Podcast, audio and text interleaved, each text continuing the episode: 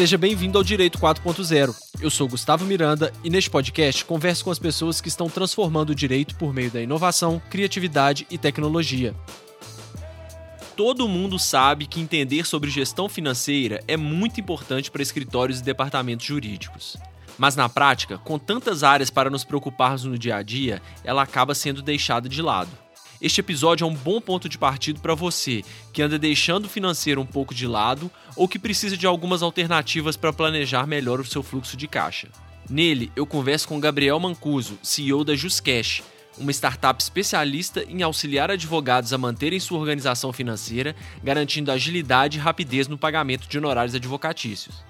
Ele é formado em engenharia de produção, com especialização em finanças e economia na Universidade Federal do Rio Grande do Sul, trabalha com Lautex desde 2016, atua há mais de 10 anos na liderança de equipes e é ex-coordenador do Ciclo Empreendedor. Vamos nessa? Gabriel, seja bem-vindo ao Direito 4.0. Gabriel, por que que você acha que nós advogados somos tão, assim, né, de uma forma geral, claro, estou generalizando aqui, mas a gente é tão ruim quando a gente vai falar de números, de gestão financeira. Você acha que isso é por causa, obviamente, né, tem o peso aí de que raramente isso é tratado nas faculdades, ou você vê que tem um, uma causa maior, algum, algum um problema maior aí da nossa formação ou de vivência? Primeiramente, muito obrigado pelo convite aí, Gustavo. Um prazer estar falando contigo. É, acompanha aí um pouco o trabalho do, do podcast, gosto bastante, então para mim realmente é um prazer. Uh, já respondendo um pouco da pergunta, né? Por que será? A gente está envolvido já há bastante tempo aí nesse mercado jurídico e cada vez mais uh, tocando um pouco essa questão do planejamento financeiro para advogados ou da gestão de forma geral para advogados e eu acredito que a principal causa tem a ver um pouco com o que tu falou, a questão da. Isso não é tratado de forma alguma ao longo da formação do advogado nas faculdades de direito.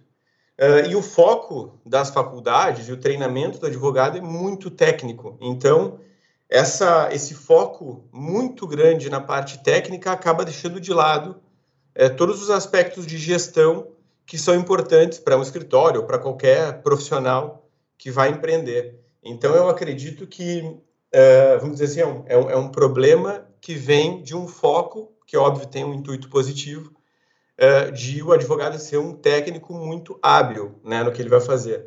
Então, eu acredito que tem muito a ver com isso, e aí o que acontece é que quando o advogado vai, de fato, viver o mundo real profissional, e principalmente quem vai empreender como autônomo, vai abrir seu escritório, acaba tendo muita dificuldade nessa outra parte que não é técnica, né?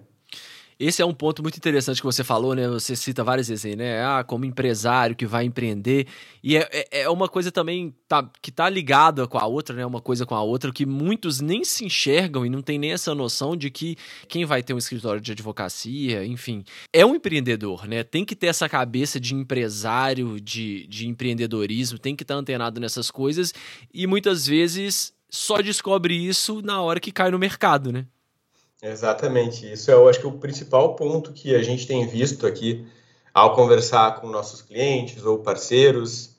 Uh, e, e é esse aspecto de o advogado, num primeiro momento, não se enxergar tão claramente como um empresário. Então, uh, se tem uma mensagem que eu fiquei pensando aqui que eu poderia comentar, é essa. É o primeiro ponto quando o cara vai uh, tocar sua vida profissional, seja enquanto autônomo ou abrindo seu escritório com um colega, com dois colegas, enfim, ou lógico, daí quando maior também, é que ele é um empresário. Apesar de ele ser um advogado e ele ser, talvez naquele momento, o principal técnico daquele escritório, ele é um empresário. E em sendo um empresário, um empreendedor, vem muitas funções uh, oriundas disso, né? Como é que ele vai captar clientes, como é que ele vai se relacionar com esses clientes, como é que ele vai cobrar como é que ele vai firmar contratos e, e, combinados com esses clientes, como é que ele vai receber, como é que depois ele vai contratar pessoas, gerenciar pessoas. Então, tudo isso está em volta do, do, empresário e que é algo que de forma alguma é tratado é, dentro da faculdade e que é o primeiro problema, um dos primeiros problemas lá que o advogado vai enfrentar.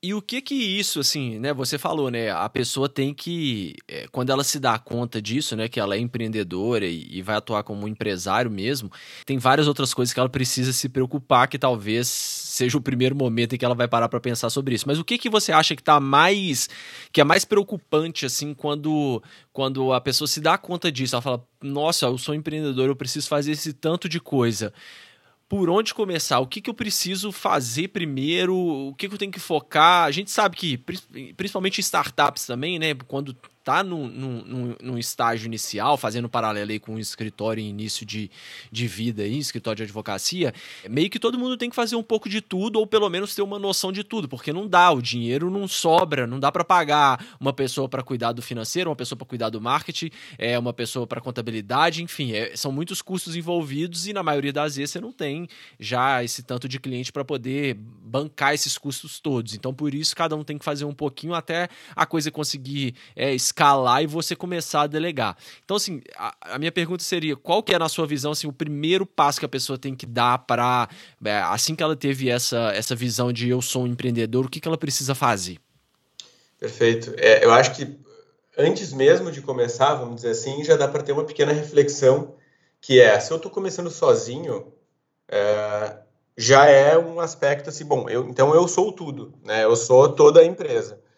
Uh, acho que o primeiro ponto para quem está começando sozinho vai ser como também em startups, né? Em startups tu vai ter primeiro, lógico, uma pequena concepção de produto, então tem normalmente um esforço mais relacionado a produto, uh, enquanto no escritório tu já tem uma noção de qual é o produto, né? Se tu vai atuar na área trabalhista, por exemplo, tu já tem uma noção é, do que, que é o produto que tu vai entregar, ou enfim, seja qual for a área, às vezes no começo a gente está é, atuando em quaisquer áreas, né? É, eu Mas acho que, na verdade, essa é, esse é o, é o padrão. Eu acredito que no começo de, de escritório, o que vier tá bom.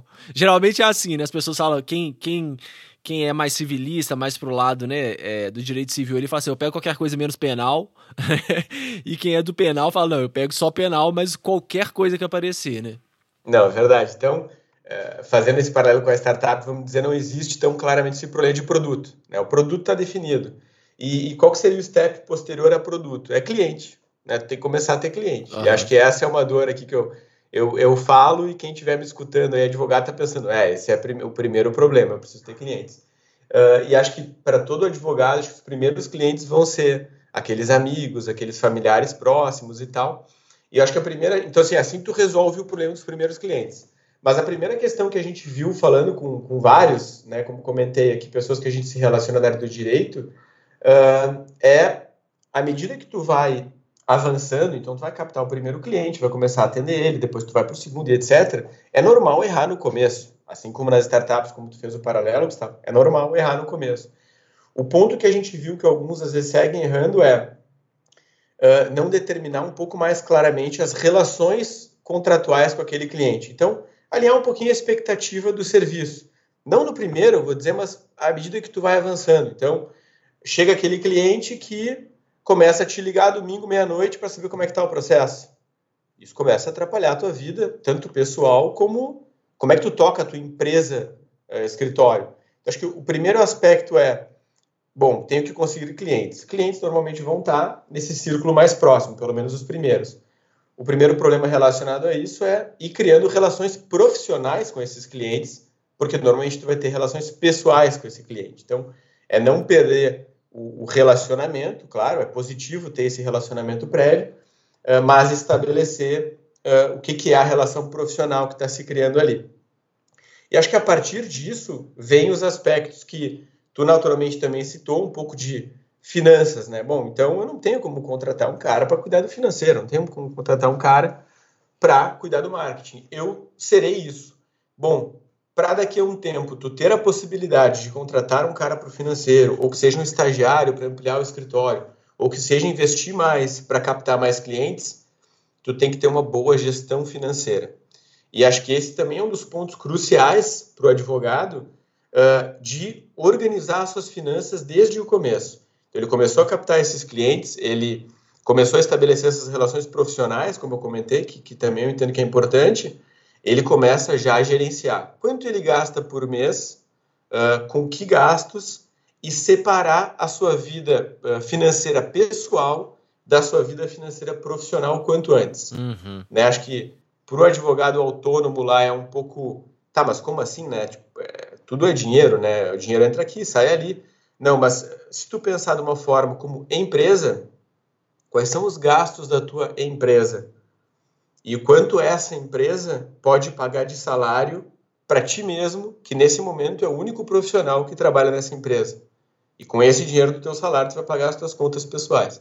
Então, acho que essa separação de bolsos uh, e o planejamento financeiro dessas duas entidades, né, ou seja, da empresa lá do, do escritório, seja ele unipessoal, uh, e da pessoa, do advogado, com os seus gastos familiares e etc., seu planejamento financeiro individual, eu acho que esses são os principais primeiros passos. Cara, isso é tão básico assim e, e tão. É, na hora que você vê uma pessoa falando, você fala, não, mas isso é claro, mas é, é, a gente vê tanta gente fazendo ao contrário, né, colocando tudo no mesmo no mesmo balaio ali. E aí isso, isso daqui a pouco isso vira uma questão de, de comportamental mesmo, e lá na frente você não consegue se programar e aí tá tudo misturado. Você tem um dinheiro na sua conta que você acha que é seu, mas aí você esqueceu que mês que vem você tem que pagar, sei lá, é, IPTU, e aí, ai meu Deus, agora de onde que eu vou tirar o dinheiro? Então isso é, isso é tão importante, né? E é tão simples de fazer, sei lá. A gente sabe que no começo, às vezes, a realidade não dá, né? A pessoa não vai emitir, sei lá, nota fiscal, é uma coisa meio que ainda na, na informalidade e tal. Se, se, a pessoa abrir hoje, a gente tem tanto banco banco digital, se a pessoa abrir duas contas separadas, mas em nome dela mesmo, e conseguir concentrar em, em uma os gastos pessoais, em outra os gastos e receitas né, é, do escritório, isso já ajuda tanto, né? Que, que é, um, é um salto e um ganho que, que te dá para a visão do negócio que todo mundo tinha que começar, né? Igual você falou, você começar certo já é um, um grande avanço. Não, exatamente, tu já deu um exemplo que é uma, entendo que é uma dica muito boa assim para quem está começando e que é muito fácil de implementar, que é que, que, que veio aí de vários bancos digitais, né? É muito fácil hoje eu abrir uma conta no banco A, uma conta no banco B, é, a maioria delas sem custo nenhum, né? Então não estou gerando gasto pro, nem para o escritório, nem para a pessoa física ali do advogado. Uh, e isso naturalmente vai me fazer separar os gastos uh, e logicamente, a receita. Então, pô, se eu vou receber um honorário lá de uma, pô, de uma consultoria que eu fiz, ou de repente os advogados em fase inicial aí de carreira, eles têm algumas atuações, por exemplo, na correspondência, né, para complementar uma renda, ele vai jogar na conta do escritório, nessa conta B lá que ele criou, e vai ficar claro o fluxo de caixa, o resultado mensal uh, daquele mês e meses subsequentes uh, do escritório. E aí tu consegue fazer uma gestão financeira e planejar um pouco o teu futuro à medida que tu vai entendendo qual é o comportamento, né? Porque se eu estou percebendo, poxa, eu tô com, né, com, com prejuízo, né? É bem natural um escritório ficar meses no prejuízo se tu incorre, por exemplo, em gastos fixos, né? E, e às vezes o, o advogado começa a sua carreira e a primeira coisa é o desejo dele de ter a sala lá, né, de poder atender os clientes presencialmente, por exemplo, ele vai ter gastos fixos de primeira. Então, se ele não tiver receitas recorrentes ali entrando, ele vai ter prejuízo consistentemente. É importante que ele veja isso, né, por mais que seja aceitável. É aceitável por meses o advogado ter prejuízo, porque, né, a gente sabe, é da profissão, ele vai ter grandes receitas lá oriundas de é, honorários é, sucumbenciais ou contratuais de êxito que vão entrar num mês e vão cobrir, vamos dizer, as despesas de múltiplos meses, né?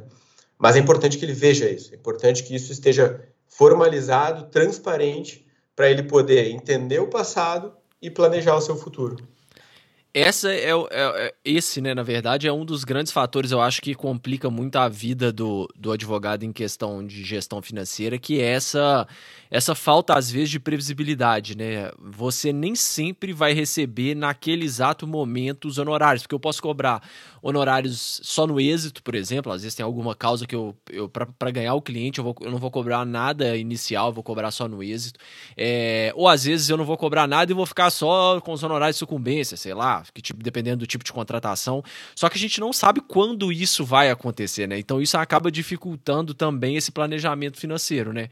Como que o advogado começa então efetivamente, já que a gente está falando tanto dessa gestão financeira, planejamento financeiro, como que, que o, que, o, advogado ele deve começar esse planejamento? Aí já fica, né? O primeiro passo. Se você não tem nada, meu amigo, pelo menos concentre cada gasto e receita numa conta individualizada, né? Se você já tem uma empresa, já tem um escritório, ótimo, siga fazendo isso. Mas o passo seguinte é, é, é fazer essa gestão. Como que, que isso deve acontecer?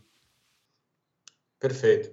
Bom, Gustavo, é, dado que a gente já tem essa separação, que acho que de fato é o primeiro passo, eu acho que os, os próximos passos assim, do advogado é, no seu escritório para organizar a sua vida financeira, né, a, do, a do escritório, consequentemente a sua, seria de entender o que, que ele tem de receitas, uh, né, ou seja, recebimentos recorrentes, frequentes, o que, que ele consegue projetar para frente uh, de valores que ele vai ter consistentemente a receber, e aí isso pode ser alguns honorários parcelados que ele já tenha negociado, pode ser algum valor que ele costuma fazer de consultoria, pode ser alguma coisa que ele tenha de correspondência que ele faz para complementar a renda, bem como as despesas que ele tem é, mensais, as mais fixas, mais recorrentes, é, que ele também já vai conseguir projetar. Então, é, esse cara pode ter um escritório físico, é, ou se não, ele tem uma conta telefônica lá específica do escritório, a internet dele ele pode dizer que é uma despesa, por mais que ele utilize em casa, por exemplo, pode ser uma despesa corporativa né, do seu escritório por ele estar usando para trabalhar. Então, ele vai elencar essas receitas recorrentes, essas despesas recorrentes, e ele vai conseguir enxergar uma espécie de resultado, né, o que seria um DRE uh, demonstrativo de resultado de exercício, para quem né, entende um pouquinho de contabilidade, vai entender o que, que é o resultado mensal dele. E aí ele vai ter ciência que tem, além uh, desses valores recorrentes e previsíveis, tanto na, na linha da receita ali dos recebimentos quanto dos gastos, tem aquelas que são atípicas.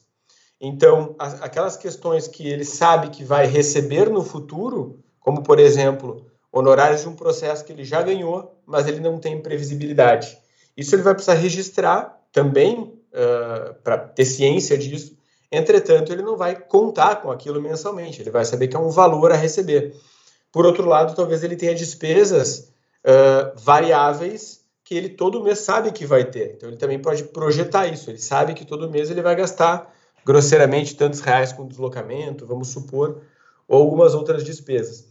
Então, a partir do momento que a gente separou as despesas da pessoa física das despesas e receitas né, do escritório, tu começa primeiro, isso acaba sendo bem orgânico, tá? mensurar o resultado que está acontecendo hoje né? No primeiro mês que a pessoa fizer isso, ela vai entender. Nesse mês, como fui. Mas, ao mesmo tempo, ela começa a fazer esse exercício para o futuro. Bom, como vai ser o mês que vem? E o próximo? E o próximo? E fazendo esse exercício, ele já começa a olhar num horizonte um pouquinho maior. Bom, o que, que eu posso esperar para o ano? Porque aí vem aquelas questões que são, às vezes, despesas anuais. Né? Pagar o AB é uma despesa anual, pagar um IPTU do escritório é uma despesa anual. Então, outras despesas que são recorrentes mas que não são recorrentes mensais e que aí quando tu faz o exercício anual, tu começa a enxergar. E fazendo esse planejamento, ele vai começar a entender melhor o que esperar do fluxo de caixa do escritório dele. Então, é natural para um escritório, principalmente aqueles que contam com uh, muita receita oriunda de honorário de sucumbência ou de honorário vinculado ao êxito de processo, que por vários meses ele vai ter prejuízo mensal né? Porque ele vai estar tendo despesas fixas ou até mesmo variáveis relacionadas ao processo que ele está tocando. Uh, e a principal fonte de renda dele vai estar ao final do processo. Então, é natural que ao longo do tempo ele vai ter uh, prejuízo. Só que ele tem que ter um horizonte em que ele enxerga que, olha, por exemplo, se esse ano inteiro eu simplesmente receber aquele processo, eu já fico com fluxo de caixa positivo. Aí tu não tem mais um problema de longo prazo, de longuíssimo prazo, vamos dizer assim. Tu tem um problema de fluxo de caixa, que pode ser ali de seis meses. Bom, então eu preciso de garantir um valor que me sustente aqui por mais ou menos uns seis meses, que é mais ou menos quando eu espero receber esse montante. Então eu diria que, para tentar resumir aqui tudo que eu falei, né, é, o primeiro passo é separar, E o segundo passo vai ser começar a mensurar adequadamente, então botar no papel ali numa planilha o que está acontecendo hoje, e isso naturalmente vai conseguir fazer com que o advogado planeje os próximos meses. Ele começa com o próximo, depois ele começa a projetar o ano todo, talvez o ano subsequente, uh, para entender como deve se comportar esse fluxo de caixa. E como que esses processos, por exemplo, né, que a gente tem de, de êxito, processos a receber, mas que você ainda não sabe mais ou menos, você estima um prazo, mas ainda não tem. Você já colocaria isso como uma receita? Você falou, né? De, esses que você tem uma previsibilidade, já colocar como uma receita provável, mas é, como que na prática eu faço isso sem. sem sem me enganar, assim, né? Porque pode ser que venha, como pode ser que não venha. Como que, que eu elaboro isso? Não, perfeito, Gustavo. Essa é uma excelente pergunta, porque eu acho que essa deve ser uma dor, é uma das principais dores aí do, do advogado. Então, acho que o primeiro passo é ter clareza do que, que se pode esperar, não mesmo ainda em termos de prazo, mas em termos de valor. Então, por exemplo, eu já falei com vários advogados que, à medida que foram tocando a sua carteira, eles acabaram já perdendo um pouco do registro claro de montantes que eles têm a receber. E aqui, de novo, eu não estou nem falando de prazo ainda. Eu estou falando do montante, né? Ele acabou se esquecendo que dentro daquele processo lá, ele tinha 10 mil a receber, 15 mil a receber, enfim, seja de, de sucumbência ou é, de êxito. Então, o primeiro, o primeiro passo é ter uma clareza assim, de uma listagem de processos que ele já está lá em, em fase de cumprimento de sentença, por exemplo, em que ele sabe que ele já tem títulos a receber. Basicamente, ali são valores que podem oscilar um pouco por uma correção, daqui a pouco ele pode até fazer um acordo é, para receber um pouquinho menos, mas grosseiramente aquele título é um título a receber. Então acho que um passo é, é uma, é uma tabela, valores a receber. Ó, do processo tal, do devedor tal, eu tenho tanto a receber. E aí isso uh, eu não consideraria no fluxo de caixa, porque é esse problema que, que a gente está falando aqui. Não tem como saber quando ele vai acontecer, quando ele vai para o caixa. Mas pelo menos eu tenho uma noção uh, de, de quanto eu tenho nesse montante e até dá para o cara presumir ali, né? Ó, oh, esse aqui eu acho que eu recebo esse ano, esse aqui no ano que vem. Então dá para ter um planejamento grosseiro, mas eu não planejaria ele dentro do caixa. Então, no momento em que tu tem esse, esses valores esperados, pelo menos tu consegue ter uma ideia de, pô, o meu escritório no médio, longo prazo, ele está dando resultado? Porque pode ser que, porventura, mesmo recebendo esses montantes nesse ano, por exemplo, ainda assim tu pode ter um problema de, de, de resultado, de fluxo de caixa, né? Ainda assim tu não sustenta gastos, ou, ou tu fica muito no zero a zero, daqui a pouco tá cobrando muito pouco dos clientes e não tá, e não tá sobrando. Então, primeiro vem uma noção de o meu negócio dá resultado, mesmo que seja no longo prazo, e depois disso vem essa preocupação do fluxo de caixa. Então, digamos que o advogado foi lá, planejou o seu ano, ele vai ver que, olha, caso eu não receba nenhuma dessas ações, eu vou ter um fluxo negativo aqui. Vou ter um fluxo, vamos dizer assim, vai faltar 15 mil reais ao longo do meu ano. Ele vai ter algumas alternativas. Ele vai poder tentar procurar um empréstimo, ele vai poder tentar reduzir essas despesas fixas para, de repente, poxa, quer saber, eu não vou alugar aquele escritório que eu ia alugar, eu vou ficar trabalhando de casa até eu receber meu primeiro honorário né, aí, o meu primeiro, enfim, o meu próximo, seja lá qual for, para daí sim eu contar com esse, com esse valor para me estabilizar por seis meses, por 12 meses, enfim, e isso poder bancar essas despesas. Então ele já vai poder fazer um pré-planejamento e considerar diferentes cenários. Agora, outra solução, e daí que entra um pouco do que a JustCash faz, que é a empresa que a gente, é, que eu estou à frente aqui, que a gente tem trabalhado bastante, é antecipar os seus honorários. Então, se ele sabe que ele tem lá aqueles 10 processos uh, que ele tem a receber no futuro, talvez valha a pena ele antecipar, junto a JustCash, por exemplo, um desses honorários uh, e conseguir uh, estruturar, vamos dizer assim, o fluxo de caixa nos próximos 12 meses do escritório dele. E aí todo o restante que for sendo recebido vai ser de fato receita que ele vai poder colocar nesse resultado e aí fazer o que ele quiser com essa sobra, seja distribuir para ele, pessoa física, tocar a vida dele, seja para reinvestir no próprio escritório. Muito legal. Antes da gente entrar, assim, que a, que a JustCash é uma ideia, assim, muito bacana, uma empresa muito legal, que eu acho que vocês resolvem a dor de muitos advogados, né? Que muita gente que antes não tinha opção do que fazer, agora consegue ter, né, se planejar mesmo, se programar e, e avaliar qual seria a melhor forma de ou gerar esse fluxo de caixa, ou, enfim, como você disse, de antecipar um recebimento. Mas e, e, só antes da gente entrar, esse controle financeiro, você recomenda algum algum tipo de software ou uma planilha mesmo exclusiva que a pessoa desenvolva do zero, ou para quem não saiba mexer, como, o que, que você recomenda? Olha, eu uma coisa que eu aprendi ultimamente, isso conectando um pouco o que a gente falou antes de startup, né, ou de metodologia ágil é, e, e lean, é sempre a gente tentar ir do simples para o complexo, né? Porque muitas vezes a gente tem a tendência de querer fazer, ó, vou fazer uma planilha, ou seja lá qual for o, o assunto que a gente vai tocar.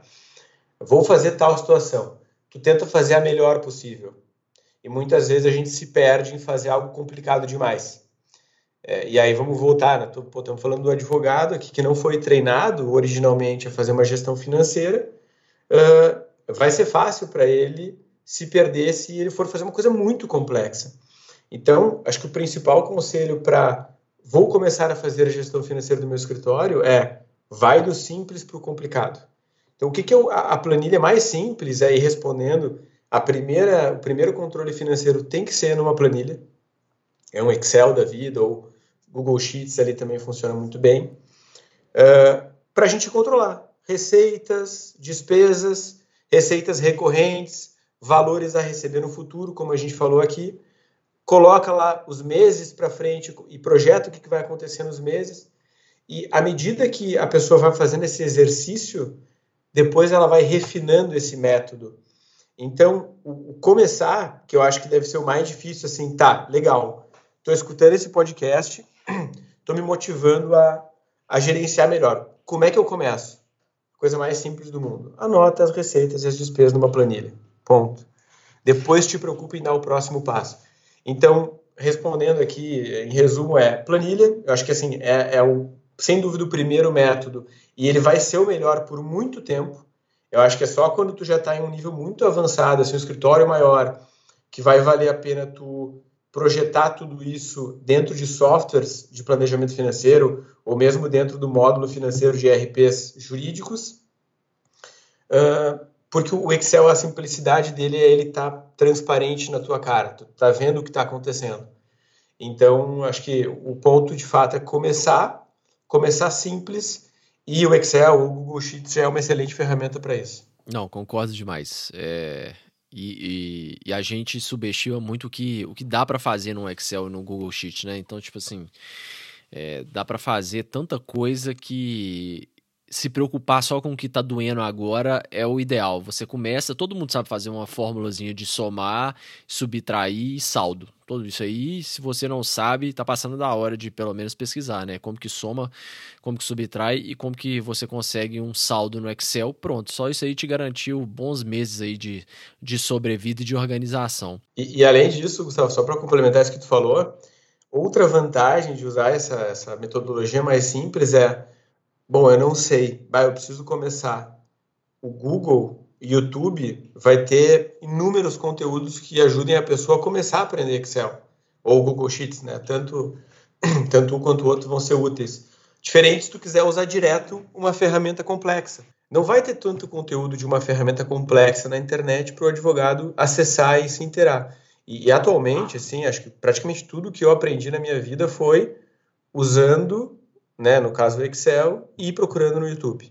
Então tem muitas formas da gente aprender, como tu bem colocou, começa pelo soma, subtração, saldo, e isso já, honestamente, assim, acho que já separa grande parte dos advogados que vão conseguir fazer uma gestão financeira imensamente melhor do que, do que a média. Boa. É, falando agora da JustCash, assim, que a ideia é sensacional. Conta um pouco como que você teve essa ideia, foi inspirado em alguma coisa, é, o que que vocês fazem, ou era uma dor sua, como que, como que você começou? Perfeito. A gente, bom, eu, na verdade, venho do de uma escola mais de gestão, uma escola mais financeira, então é, sempre toquei áreas financeiras ou áreas de gestão. E uh, entrei numa empresa, numa Lotec, que eu acredito que, que boa parte do pessoal aí deva conhecer, que é a Doc9. E ali na Doc9 eu fiz esse papel aí de gestor financeiro por um bom tempo, depois toquei outras áreas também. E dentro da Doc9, uh, que é uma Lotec que atende principalmente escritórios de advocacia uh, e departamentos jurídicos de empresa, a gente uh, começou a perceber algumas questões, assim, alguns problemas que a nossa rede de parceiros tinha. Então, a, a Doc9 ela presta serviço de logística, vamos dizer assim, dentre outros produtos de tecnologia hoje muito mais avançados, mas começou nessa área de logística.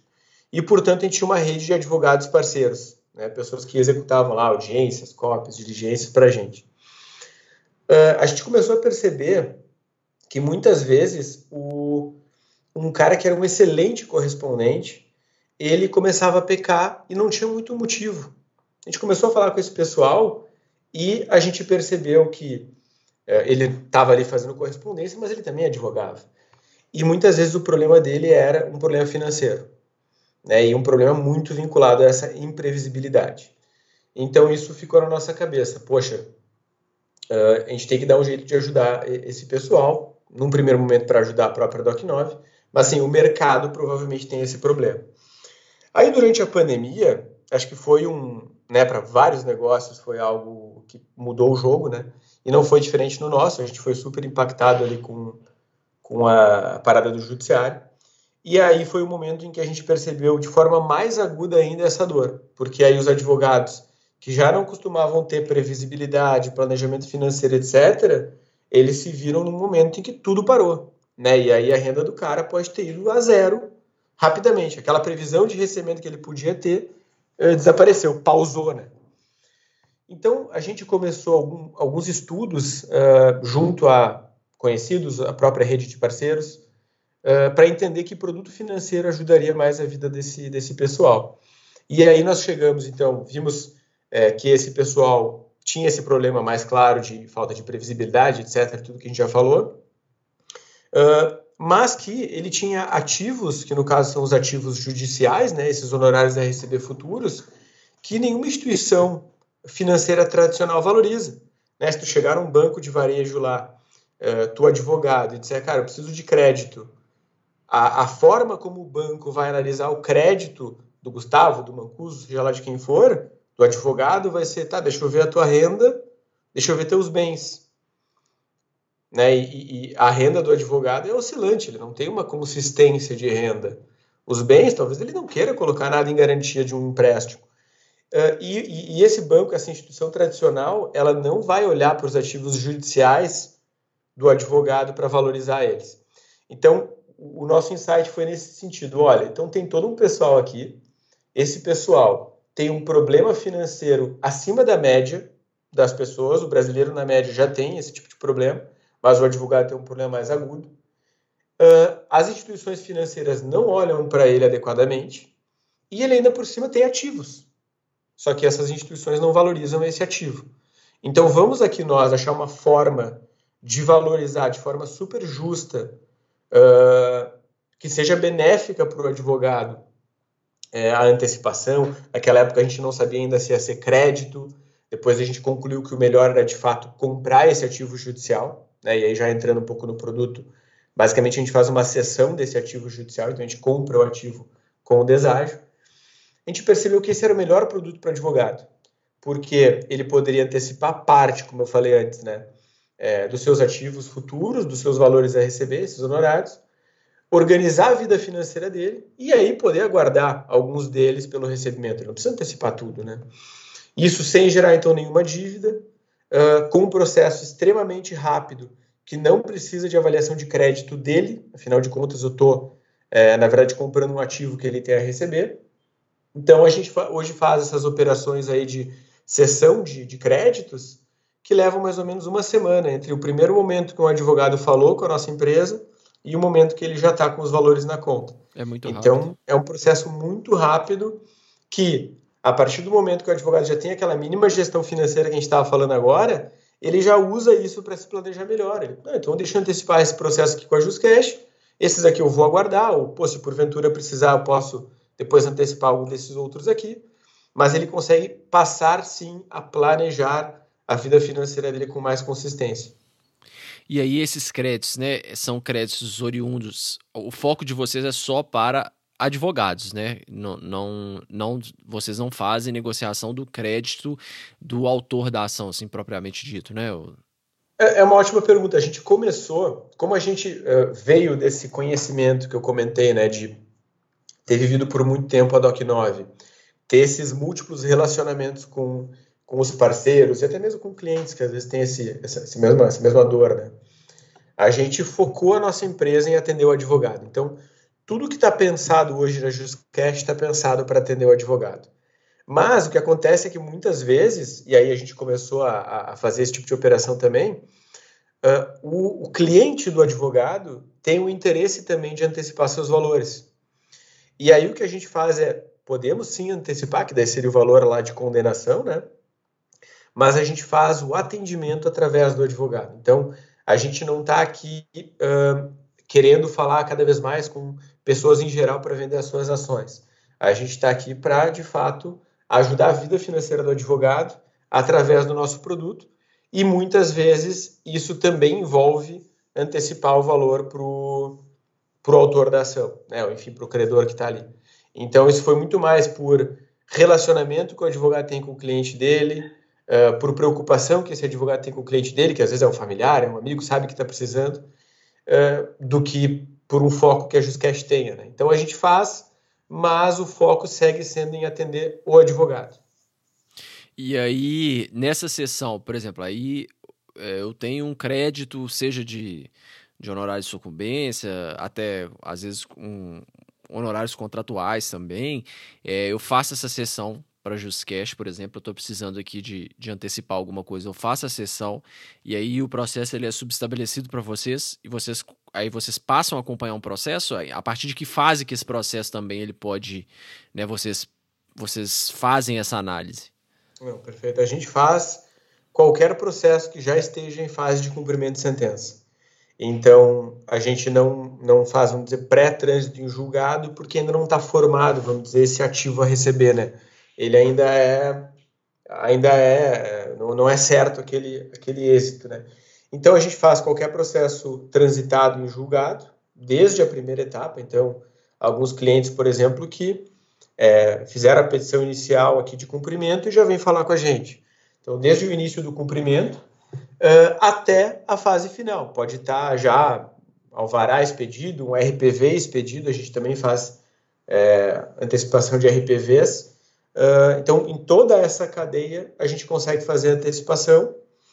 Uh, o que acontece com o processo é, como a gente normalmente está comprando somente o valor do advogado, na imensa maioria dos casos, o advogado vai seguir vinculado ao processo. Então, ele vai seguir lá o, o, como o principal patrono da ação. O que ele faz é uh, ele peticionar no processo para o nosso contrato, dizendo: olha, a partir de agora, esse crédito específico aqui, por exemplo, de honorário de sucumbência, o credor é a JustCash, uh, e ele nos dá um subestabelecimento para fins de recebimento daquele, daquele ativo. Mas o que acontece é, ele tende a seguir acompanhando a ação, né? tem o cliente dele do outro lado, muitas vezes tem honorários contratuais associados ao processo ainda, e a gente criou toda uma plataforma de tecnologia aqui para acompanhar esse processo também, e muitas vezes até auxiliar o advogado, porque como a gente tem alguns sistemas é, automatizados e alguns procedimentos já padronizados de acompanhamento processual, é, muitas vezes a gente é notificado até antes do, do advogado perceber que teve alguma movimentação que ele pode é, peticioná-lo no processo para acelerar o recebimento do autor, por exemplo, ou do, do honorário contratual dele. Então acaba que a gente vira um parceiro de execução nesse processo específico, mas ele segue sendo a referência lá para o cliente dele, né? ele segue sendo o advogado que acompanha aquela ação. Legal. E aí, geralmente, como que funciona essa questão do, dessa sessão? Vocês, obviamente, cobram algum tipo de deságio sobre o valor. É, geralmente, isso é depende da fase, depende do tipo de processo. Como que é que funciona? Pois é, o deságio ele vai variar de acordo com algumas variáveis, tá? Uh, a principal variável é o tempo. Só que o tempo, logicamente, é complexo. Né? Não tem como nenhum de nós ter certeza nenhuma de quando vai ser pago determinado, né, determinado alvará, o RPV. Então, o que a gente construiu aqui foi um algoritmo, então a gente uh, capturou dados aí em larga escala de vários tribunais e a gente criou um algoritmo preditivo. Então, hoje uh, nós conseguimos ter um certo nível de certeza, ou assim, uma maior probabilidade, vamos dizer assim, de que determinado processo vai ser pago uh, em 12 meses, 17 meses, enfim.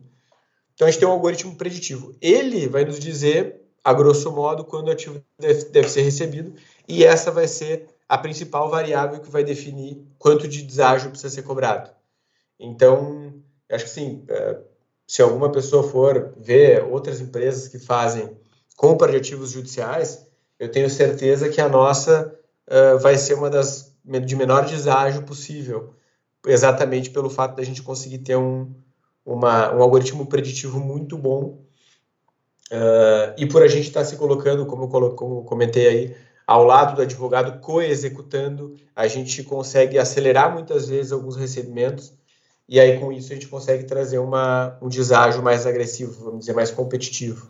Como que está isso hoje, assim, na média de mercado, né? O mercado tem cobrado quanto e vocês, mais ou menos, assim, só para a gente ter uma noção é, de como que funcionaria um planejamento desse. Perfeito. É, de tudo que a gente enxerga de mercado, e daí, claro, o, o mercado vai depender às vezes uma empresa trabalha com um tipo de ação, pode ser focado, né? Então não quero aqui ser leviano, mas o que a gente tem visto de mercado são cobranças em geral na casa aí dos 40% de deságio, 50% de deságio, uh, ou seja, o advogado vai estar recebendo aí 50%, 60% do valor original desse ativo, enquanto a Juscash tem cobrado em torno de 20% a 30%. Então a gente faz o deságio entre 20, normalmente entre 20 e 30%, algumas exceções que podem ser um pouco acima de 30%. Mas o que a gente faz sempre com o advogado é até explicar um pouco assim, olha, uh, o deságio nesse caso aqui precisa ser, por exemplo, 35, mas é porque aqui está indicando que talvez ele vai levar muito tempo. Uh, se ele chegar nessa fase aqui do processo, o algoritmo está me dizendo que eu já conseguiria operar num deságio menor. Então a gente é sempre muito transparente, muito claro com o cliente para não ter nenhum tipo de, de, de, frustração, vamos dizer assim, né? Mas em termos uh, globais, assim, a gente opera entre 20 e 30 na imensa maioria dos casos, enquanto que a gente vê de concorrência, assim, e que não tem nenhuma focada em advogado, na prática daí é todo mundo comprando quaisquer ativos judiciais, está mais próximo dos 40% a 50%. Isso é muito legal, você usar a, a, a tecnologia para ter uma assertividade maior e, consequentemente, reduzir aí o custo do seu produto, isso é muito legal, né? E com, da onde que surgiu essa ideia, assim, de desenvolver uma ferramenta mais precisa para que vocês conseguissem ter uma competitividade ainda maior no mercado? Olha, eu acho que isso é um pouco do, do espírito empreendedor mesmo, assim, sabe? Aquela questão de tu olhar para uma situação e saber que dá para fazer melhor, né? E saber, já tem um pouco, lógico, tem um bom conhecimento de tecnologia, muito de tudo que a gente já construiu na Doc 9, então acessar aquele conhecimento, obviamente, possibilitou que a gente desenhasse essa solução, né? Mas uh, acho que o mais o que mais move, e eu acho que qualquer empreendedor deve pensar assim, talvez ele nem racionalize isso, mas está no âmago dele, que é fazer melhor, fazer diferente. Então eu diria que foi a conjunção dessas duas questões, assim, um, um desejo de fazer melhor e saber que é possível, e já ter acesso a alguns conhecimentos, tanto de captura e estruturação de dados, que é importante para a gente poder fazer essa grande base de dados que é uh, o material com que a gente trabalha para fazer o algoritmo, e esse conhecimento de ferramentas estatísticas para poder chegar nessa, nessa fórmula matemática preditiva. Né? Então, acho que é essas duas coisas. Esse algoritmo ele consegue tem algum tipo de alimentação? Fico curioso assim para saber a respeito de execuções frustradas, por exemplo, que vão acontecer e imagino eu, né, que tá, está aí no risco do negócio, e é por isso também que tem o deságio. Esse algoritmo ele também consegue passar uma probabilidade de, olha, essa execução aqui tem grande chance de ser frustrada ou não? Isso é uma coisa que ainda não está no, no radar de vocês. Boa pergunta. A gente começou esse negócio, está operando firmemente aí há um ano e pouco, tá? Uh, e a gente começou o negócio, que daí vamos recapitular, né? Tem uma dor muito aguda no mercado para os advogados, ninguém atende muito bem esse cara, e esse cara tem um grande volume de ativos que tem valor que ninguém valoriza. Se a gente for pegar esse grande valor em ativos, uh, a gente poderia desdobrar ele em, primeiro, grandes ações, médias e pequenas, vamos dizer assim, para fazer de forma simplificada, uh, e devedores mais ou menos líquidos, certo? Então, tu ganhou lá um processo uh, de um grande banco, por exemplo, tu vai ter uma certa certeza que vai ser pago. Diferente se tu ganhou de, um, de uma microempresa aqui de uma, do interior de São Paulo, né? seja lá qual for a empresa. Então, esses ativos eles vão ter diferentes níveis de risco barra liquidez.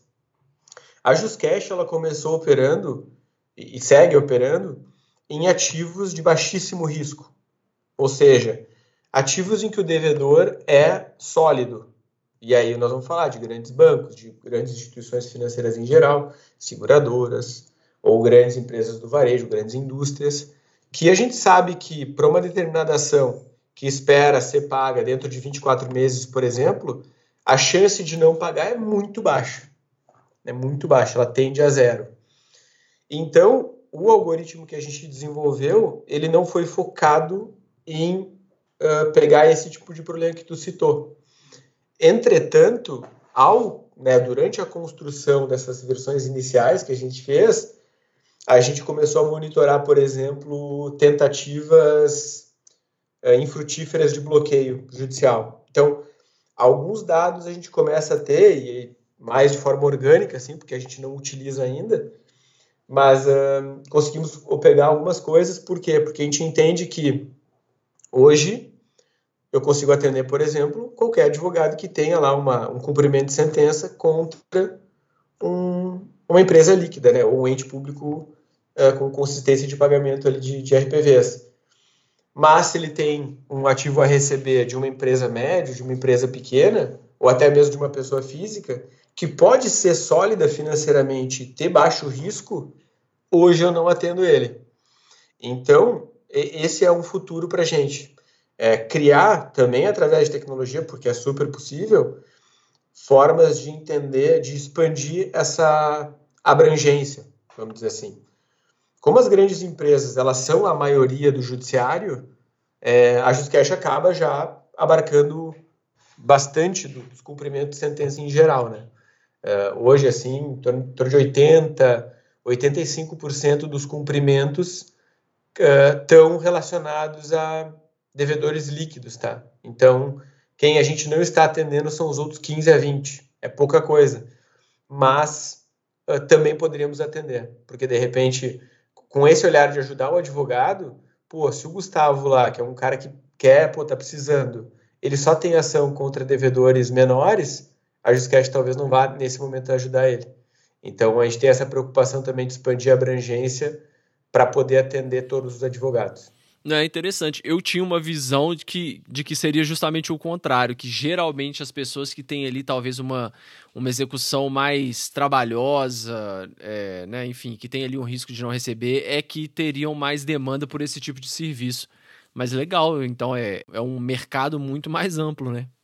Exato, é em torno de 80, como eu comentei, e a gente hoje, acho que um negócio interessante de comentar também, que acho que é bem diferente do, do restante do mercado que, que podemos ver aí de sessões de crédito judicial, uh, é que a gente opera em tickets muito baixos.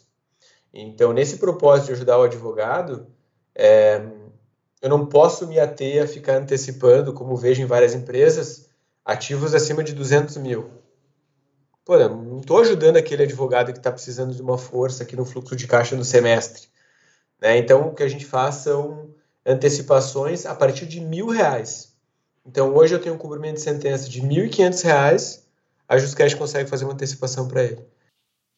E aí, como é que funciona esse processo? É, é, você falou que é, dura aí desde o primeiro contato até o recebimento do dinheiro uma semana, mas o que que, como é que é a, a me interessa a parte, vamos dizer assim, burocrática entre aspas do negócio para entender também o que que se tem de tecnologia por trás disso, se tem algum filtro ou se é tudo realmente mais braçal mesmo, né? além, é claro, do, do algoritmo que você vai alimentar com esses dados, né? Claro. É, hoje a gente tem um, um pré-atendimento já automatizado, então é, o pessoal que está escutando aí, por exemplo, se for ali no site da Juscash e falar com a gente via WhatsApp, a maioria dos nossos atendimentos se dá pelo WhatsApp, tá? Então a gente tem um atendimento bem sério. Ele vai conseguir mandar um processo dele ali para cotação gratuita, não envolve nenhum custo a gente avaliar o processo, isso de forma automatizada. Se porventura o cliente tem alguma dúvida, e muitas vezes ele quer entender um pouco melhor, ele não tinha ouvido falar ainda em antecipação de honorários, ele não conhece, ele quer confiar um pouco mais na gente, vai ter lá uma pessoa super qualificada para atender ele, conversar com ele, tirar quaisquer dúvidas, tudo no WhatsApp. Se precisar de uma ligação, a gente faz uma ligação, não tem problema nenhum. E aí, a partir do momento que ele manda uma ação, essa ação passa por um pré-filtro é, tecnológico, então ele vai passar por uma pré-análise que já pega algumas informações dessa mesma base que eu comentei, que a gente capturou de dados de processos, só para fazer alguns checks, são mais simples, mas depois ele passa assim por uma análise humana. Né? Então o advogado vai observar aquele processo. Só que a gente tudo faz de um dia para o outro. Então, óbvio, a ferramenta tecnológica é automatizada, né? então vai acontecer, no mesmo dia a gente já pode trazer um retorno.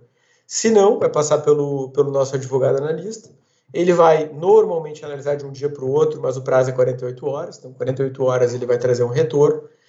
E em sendo um retorno positivo, ou seja, aquele processo está apto para antecipação, ele já vai ter passado pelo algoritmo preditivo que a gente conversou e já vai se ter uma proposta de deságio. Então, o nosso executivo vai contatar essa pessoa e vai mandar, olha, uh, para o seu processo a gente consegue fazer esse deságio para antecipar para o senhor. Em um advogado aceitando, a gente emite o contrato na hora, ele assina o contrato digitalmente. Se for somente o advogado, a gente consegue fazer toda a transação eletronicamente. Se envolver condenação, a gente ainda precisa passar por cartório. Acho que logo mais o cartório vai estar digital também. Já começou uma, uma questão importante esse ano sobre isso, né? Mas por hora ainda está necessário a, a presença física. Mas se for com o advogado, vai ser tudo online. Nós vamos assinar online, ele vai assinar online esse contrato, ele vai peticionar no processo e em até 48 horas o valor vai estar na conta dele. Então, via de regra, é mais ou menos esse o processo. Quase 95% do, da, desses nossos negócios são fechados através do WhatsApp mesmo. Muito legal. Não, muito legal, Gabriel.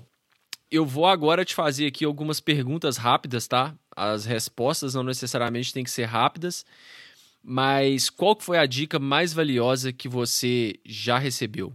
E aí pode ser dica seja profissional ou pessoal mesmo, de cunho pessoal, o que você quiser compartilhar. Olha, eu acho que hum, eu vou, no dia que é uma dica, talvez, digamos com conhecimento, que hum, eu, eu trouxe para mim e bah, vivo muito a minha vida com base nisso, é, que foi num grupo de amigos, assim, a gente costumava fazer várias discussões, primeiro de livros que a gente lia, isso por si só já é uma baita dica, né? Se quiser criar o hábito de não só ler livros, mas discutir com pessoas de, alta, de alto nível, aí esses livros o cara absorve muito mais. Mas então a gente discutiu muitos temas e um tempo a gente discutiu um pouco algumas, alguns conceitos filosóficos, assim, então a gente estudou um pouco de filosofia e discutiu. E acho que uma coisa que, que eu trouxe para minha vida, assim, que me ajuda muito é, um conhecimento estoico, é, que para tentar resumir numa frase, seria espere um pouco menos, lamente um pouco menos, ame um pouco mais. É, que tem a ver né, nessa filosofia estoica de que é, quando tu espera, né, a esperança por si só, ela é meio que um sentimento de tentar trazer uma felicidade do futuro para o presente, mas na prática ela não te leva para ação, porque tu está simplesmente esperando que algo de bom aconte aconteça. Isso normalmente pode te levar à frustração. Por outro lado, lamentar é como se tu pegasse uma tristeza do passado e trouxesse para o presente. Isso também não muda nada da tua vida, a não ser que seja aprendizado, né? Pensar em erros para aprender é excelente. Agora, lamentar não te leva a nada.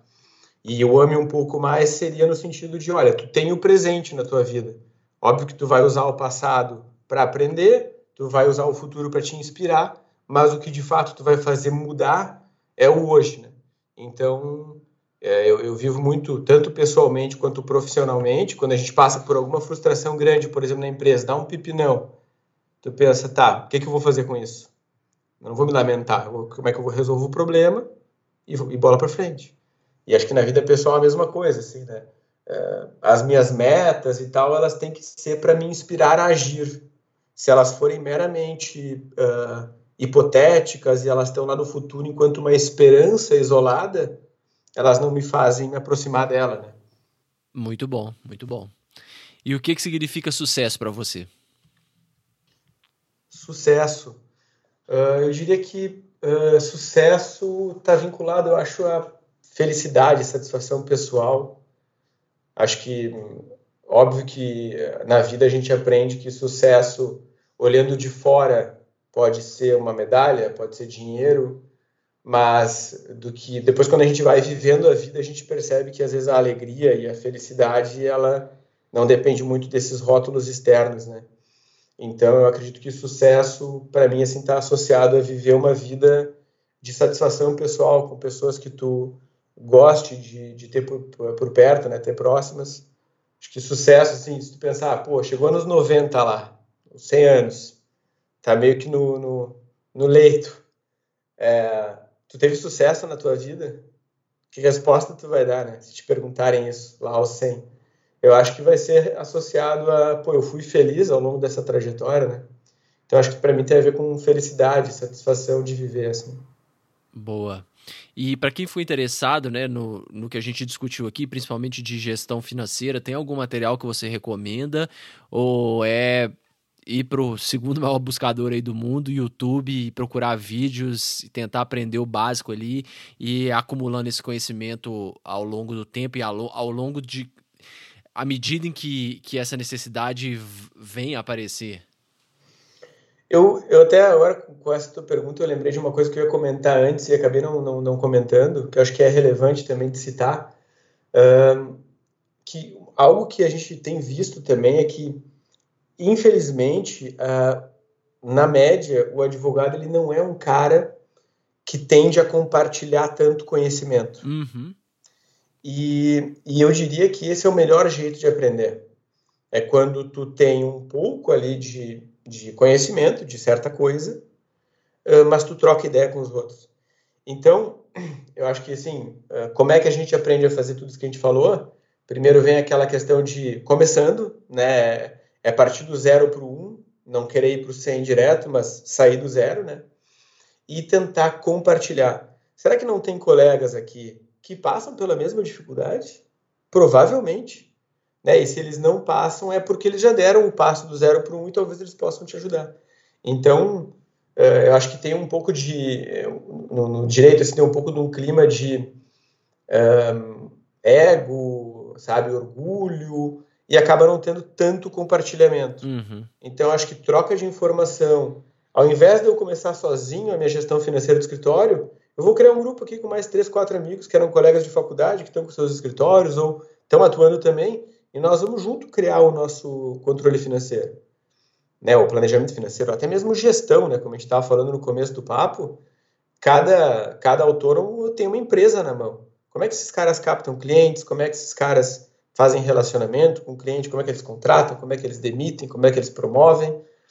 É, então, tem muita experiência que pode ser trocada e o cara do lado está vivendo o mesmo problema. É é a gente não, não para para pensar muito que no universo de um, mais de um milhão de advogados, é, com quase certeza absoluta vão, vão ter mais pessoas com exatamente o mesmo problema que você está passando, né? Então, assim, se você pega um número gigantesco como esse, estatisticamente vai ter. Por mais que a gente ache, né, que, nossa, isso aqui é só comigo que acontece e tal, não é muito provavelmente tem outra ou outras pessoas passando pela mesma dificuldade. Então, quando esse conhecimento começa a ser compartilhado, além do fato de ter uma informação mais acessível, a gente consegue acelerar e melhorar esse conhecimento disponível de uma maneira mais veloz, né? Exato. E acho que é muito comum assim a gente ter, por exemplo, digamos, eu, sei lá, sou advogado, começo a atuar mais numa parte civil, acabo indo mais para um direito bancário da vida, e eu tenho um amigão lá que ele trabalha com trabalhista. E quando chega um cliente para mim aqui com uma demanda trabalhista, eu mando para ele, vice-versa. Quando ele tem alguma questão bancária, lá ele manda para mim. Então, já existem vínculos normalmente criados de parcerias, só que nunca está na pauta, né? Ou raramente vai estar tá na pauta. Cara, como é que tu toca as finanças do teu escritório? É. Por que não colocar isso na pauta? É. E que nem eu falei antes, assim, acho que a, as coisas que eu mais aprendi na minha vida não foi lendo algo, vendo algo, foi lendo algo e discutindo com pessoas, vendo algo e discutindo, porque a gente naturalmente sempre vai ter só a nossa visão de um tema. Daí quando a gente traz uma discussão, tu tem três, quatro, cinco visões, é, expande drasticamente a tua interpretação daquele mesmo conteúdo. Então acho que que ficaria de dica isso, é começar, tentar trocar experiência, né? Eu, tu não tá sozinho nessa, tem um monte de gente que está passando pela mesma dificuldade. Começar no Excel, bem simples. Até depois eu posso mandar ou disponibilizar de alguma forma, mas a gente tem uma planilha que pode ser um primeiro step do, do advogado para organizar sua, suas finanças. A gente vai publicar no nosso site também. Então pode ser um material de start aí para o pessoal. Legal, vou colocar aqui na, na descrição do episódio então. Ah, perfeito. Aí o pessoal pode olhar aí. Mas eu acho que é isso, assim, é começar a contar com os outros uh, e, e, usar bastante na internet, que já tem bastante material sobre isso. E para quem quiser te acompanhar aí na internet, quais redes sociais que você usa? Olha, eu sou um cara meio. Não sou tão ativo em redes sociais, tá? Mas acho que pode me seguir lá no LinkedIn, eu sou é Gabriel Mancuso. Uh, no Instagram também, gabriel.mancuso. E, lógico, seguir aí a Juscash, acompanhar o nosso site. Sempre a gente vai estar trazendo conteúdo de qualidade para advogados. A gente está fazendo algumas palestras também, falando um pouco desse tema. Então, acho que para fins de materiais, assim, o pessoal vai ser mais bem sucedido seguindo a Juscast do que seguindo o Mancuso. Mas quem quiser me seguir também fica à vontade. Boa, Gabriel. Então, mais uma vez, muito obrigado por participar do Direito 4.0. Imagina, foi um prazer para mim, muito legal mesmo. Parabéns aí pelo trabalho, Gustavo, sempre que precisar. Obrigado. Prende o grito que a gente vai estar à disposição. Um abraço para todo mundo também. Para você não perder nenhum dos nossos próximos episódios, siga o Direito 4.0 no seu player favorito. Siga o nosso Instagram, que é Direito 4.0 Podcast. E também estamos no LinkedIn. É só procurar Direito 4.0 Podcast. Até o próximo episódio, pessoal.